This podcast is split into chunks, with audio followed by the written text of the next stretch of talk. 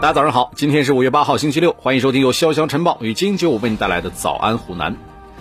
从今天开始，长株潭城铁启用新的列车运行图。长株潭城际铁路本线开行的动车组列车最高将达到一百点五对，正式开启公交化的运营模式，以最大程度的满足上班族和日常通勤旅客的乘车需求。以下内容点个赞。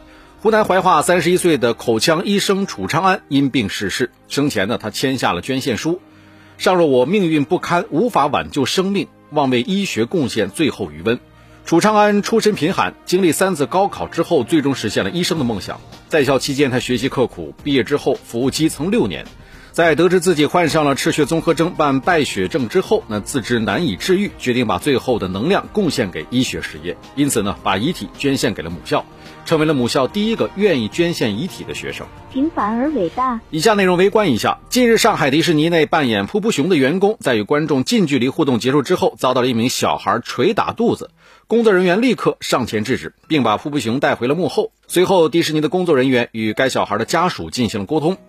在此过程当中，孩子家长的态度强硬，高声说：“你就去确认他是坏了还是怎么了。”在得到工作人员不会坏的答复之后呢，这位家长说了：“不会坏，那你就是为难小孩子了。小孩子该道歉也道歉了，你还想干嘛呢？”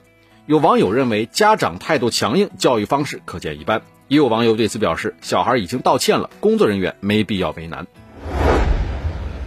近日，株洲一摩托车因驾乘人员都没有戴头盔，被民警拦下了。后座女乘客得知到驾驶员要被处罚之后，心生不满，以辅警行为不礼貌为由，要求辅警道歉。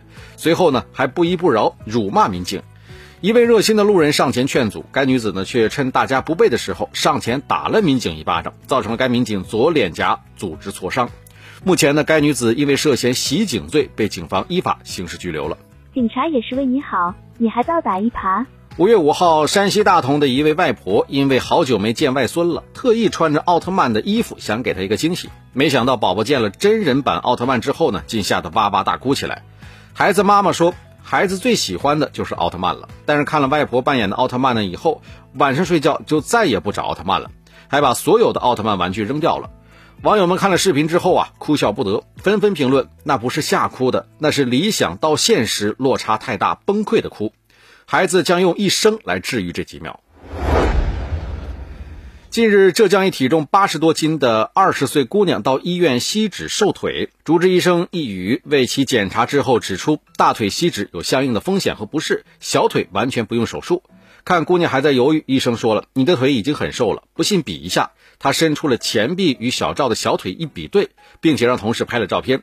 姑娘一看，哇，腿比手细，所以打消了念头。易医生表示呢，现在的女孩越来越追求笔杆腿、漫画腿，不少想吸脂的塑形女孩一点都不胖。腿部吸脂是体型塑形手段，而不是减肥的手段，不是每个人都适合。任何整形美容术都要经过严格的评估，兼顾美与健康。近日，南京市雨花台区市场监督管理局对一家违规面包店发出了责令改正通知书，并且组织当事人进行了行政约谈。那么据了解呢，该面包店的厨余垃圾桶内有大量被丢弃的面包。工作人员说，这些都属于生产报废，因为面包的长度不足、尺寸偏小、形状不好看等原因，不符合成品要求，只能被丢弃了。每天报废的面包数量呢不等，平均下来有几十个。